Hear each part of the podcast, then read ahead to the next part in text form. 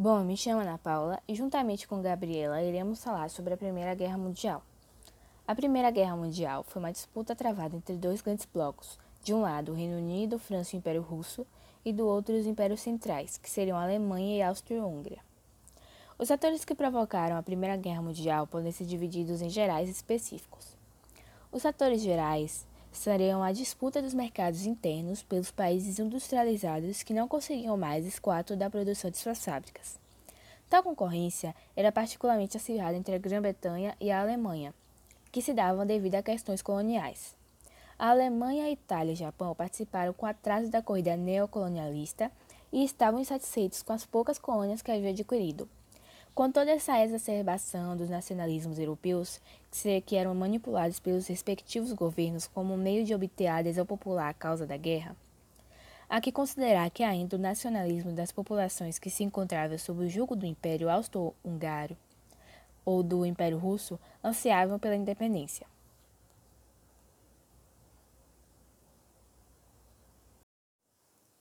Já os fatores específicos a França limitava em relação à Alemanha um forte sentimento de revanchismo por causa da humilhante derrota sofrida na Guerra de Franco-Prussiana de 1870 e desejava recuperar a região da Alsácia-Lorena perdida para os alemães naquele conflito.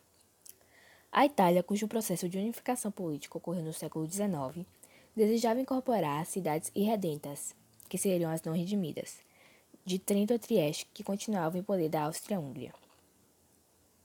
O reino da Sérvia aspirava à formação de uma grande Sérvia. Para tanto, pretendia anexar o vizinho reino do Montenegro e as regiões da Bósnia, Croácia e Eslovênia, pertencentes ao Império Austro. As ambições sérvias eram respaldadas pela Rússia, desejosa de consolidar sua influência dos Balcãs para ter acesso ao mar Mediterrâneo. O decadente Império de Otomano, na Turquia, apelidado o Homem Doente da Europa, vinha sofrendo uma dupla pressão da Rússia que intencionava se apossar dos estreitos do Bósforo e dos Darlenos, e da Grã-Bretanha, que desejava libertar as populações árabes do domínio turco, a fim de poder explorar o petróleo do Oriente Médio. Tal situação levou o governo otomano a se aproximar da Alemanha em busca de ajuda técnica e militar. E assim, ao entendermos sobre como se deu a Primeira Guerra Mundial, Vamos discutir em que lugares foram passados esses conflitos e suas consequências. Bom, em primeiro lugar colocamos o Monte Piana, entre a Itália e a Áustria. Entre 1916 e 1917, cerca de 10 mil soldados morreram em decorrência do frio nesta região, sem contar as sangrentas batalhas entre os exércitos austro-húngaro e italiano. Em segundo, colocamos a cratera de Luchnagar, na França, a maior formada em decorrência de operações militares, quando o maciço ataque contra as tropas alemãs no primeiro dia de batalha de Sommer criou um buraco que hoje é uma atração turística. Em terceiro lugar, colocamos a Batalha de Galilópoli, que foi de 25 de abril de 1915 a 9 de janeiro de 1916. Os britânicos atacaram os turcos em 19 de fevereiro de 1915 e bombardeios foram lançados no Estreito de Dardanelos com o objetivo de avançar por ali e tomar a península de Galilópoli.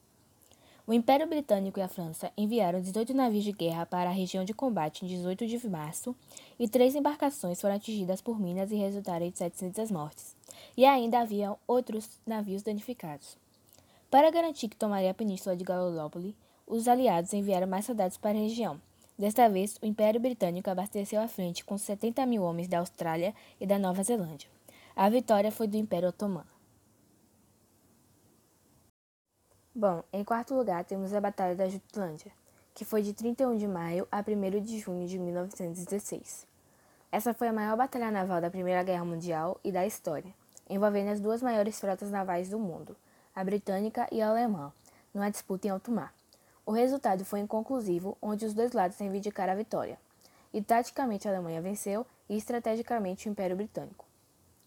Em quinto lugar, colocamos a Batalha de Verdun, que foi de 21 de fevereiro a 20 de dezembro de 1916. O combate contou com 100 mil homens e 250 navios de guerra do Império Britânico e alemães. O objetivo da, da Alemanha era derrotar a superioridade do Império Britânico no mar. O combate teve início quando o comandante da frota enviou 40 navios para o Mar do Norte. A batalha foi iniciada após o Império Alemão decidir levar a guerra na direção do Ocidente e não contra a Rússia no leste. A meta era atacar os franceses e tentar negociar a paz separado. A estratégia deu errado e houve intensa reação dos franceses que saíram vencedores. Os alemães avançaram rápido e, a, e entraram em campo com 143 mil soldados.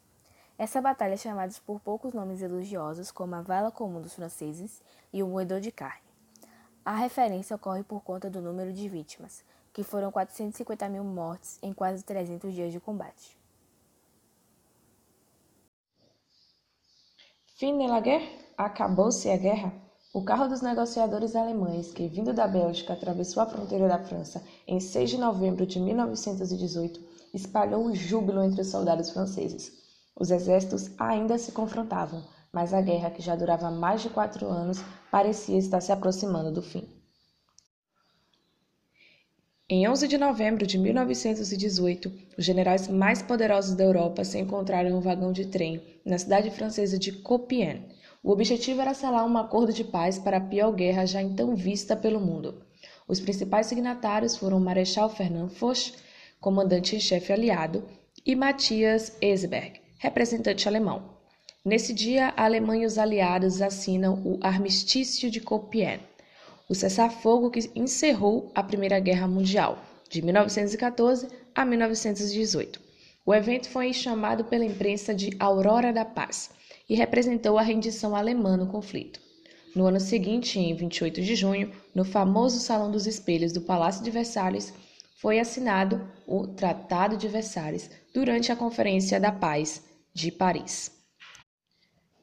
Até meados de 1918, as tropas alemãs haviam avançado no fronte ocidental, ganhando muito terreno. No entanto, entre março e julho, o contingente se reduziu de 5,1 milhões para 4,2 milhões de militares. O Império Alemão conseguiu fechar suas lacunas até o verão, mas só remobilizando soldados feridos e de novo recuperados. Além disso, os primeiros recrutas nascidos no ano de 1900 iam chegando pouco a pouco. Contudo, os alemães se viam agora diante de um inimigo totalmente novo: os americanos. Depois que o presidente Woodrow Wilson declara guerra à Alemanha, em 2 de abril de 1917, seus soldados avançam pelo Oceano Atlântico.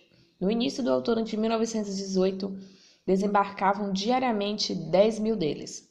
No fim das contas, as bem equipadas unidades dos Estados Unidos é que decidiriam a guerra a favor dos aliados.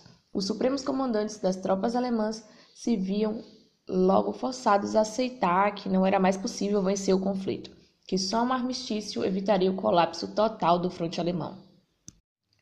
Até chegar à trégua de 11 de novembro, a Europa atravessou quatro anos de uma pavorosa carnificina e destruição jamais vista. Em sua viagem pela Bélgica e a França, Ezeberg registrou um quadro de desolação. Nenhuma casa mais de pé, uma ruína se sucedia à outra. À luz da lua, os destroços se erguiam no ar, fantasmagóricos. Nenhum ser vivo se mostrava. O cronista e político do Partido Alemão do Centro traçou o balanço de uma guerra de letalidade, letalidade sem precedentes. O avanço tecnológico e a industrialização haviam criado um arsenal que suplantava tudo o que já existia em termos de quantidade e qualidade. Tanques aparentemente indestrutíveis, embarcações que manobravam debaixo d'água, artilharia de alcance gigantesco, gases mortais, em 1916, os alemães haviam colocado em ação o canhão ferroviário Lancia Max. Lançados através de um tubo de 35 metros de comprimento, seus projéteis de 300 quilos atravessavam distâncias de até 48 quilômetros. Com essa arma, Paris foi alvejada em 23 de março de 1918. Algumas granadas atingiram a igreja de Saint-Gervais durante um culto, matando 88 pessoas e ferindo cerca de 100. Historiógrafos militares estimam que durante a Primeira Guerra Mundial se lançaram 850 milhões de granadas em artilharia. Ao todo, as nações envolvidas convocaram cerca de 56 milhões de recrutas. A matança se deu em escala industrial, com cerca de 11 milhões de soldados tombando sob a chuva de projéteis de canhão e o fogo de metralhadoras, uma média de 6 mil combatentes mortos por dia de conflito. A esses se juntam 21 milhões de feridos, soldados que perderam membros ou parte deles, que ficaram paralíticos ou acamados, foram submetidos a amputações, terminaram cegos ou surdos. Assim, não é de se espantar que, sobretudo, os soldados desejassem o fim da guerra. Em maio de 1918, o comandante-chefe, príncipe Ruprecht da Baviera, observava não ser nem um pouco fora do comum que até 20 de cada 100 soldados se ausentassem sem permissão. Se fossem apanhados em geral, eram punidos com dois a quatro meses de prisão.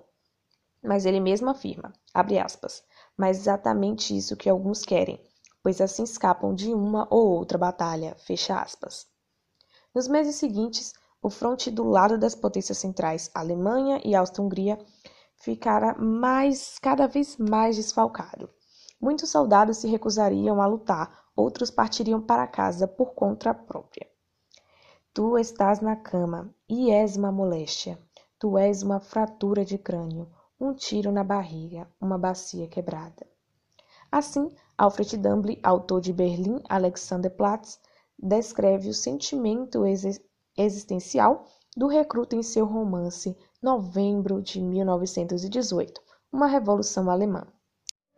A Primeira Guerra Mundial foi o primeiro grande conflito de teor tecnológico que a humanidade conhece. Com a modernização militar, os países estrearam métodos inéditos de ataque e defesa, como metralhadoras, gás mostarda, aviões com bombas, granadas, tanques e submarinos. O avanço tecnológico fez com que os conflitos fizessem muito mais vítimas fatais em menor tempo. Na primeira fase da guerra, ainda não haviam muitos combates.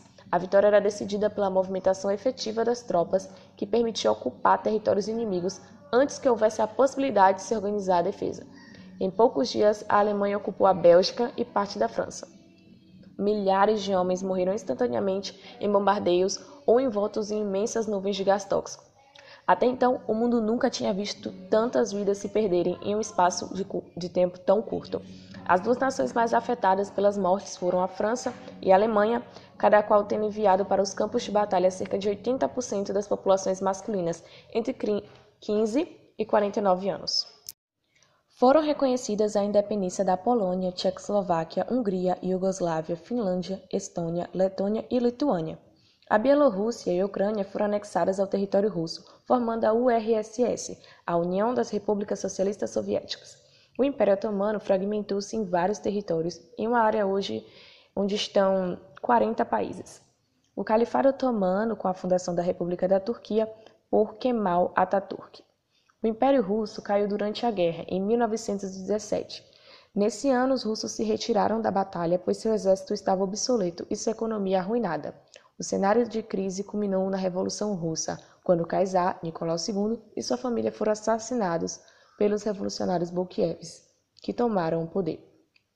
O grande edifício da civilização do século XIX foi demolido nas chamas da Grande Guerra, quando seus pilares desabaram, afirmou o historiador Eric Hobsbawm.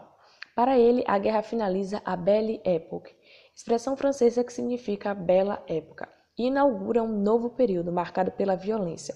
O conflito significa um momento crucial para a compreensão do século XX.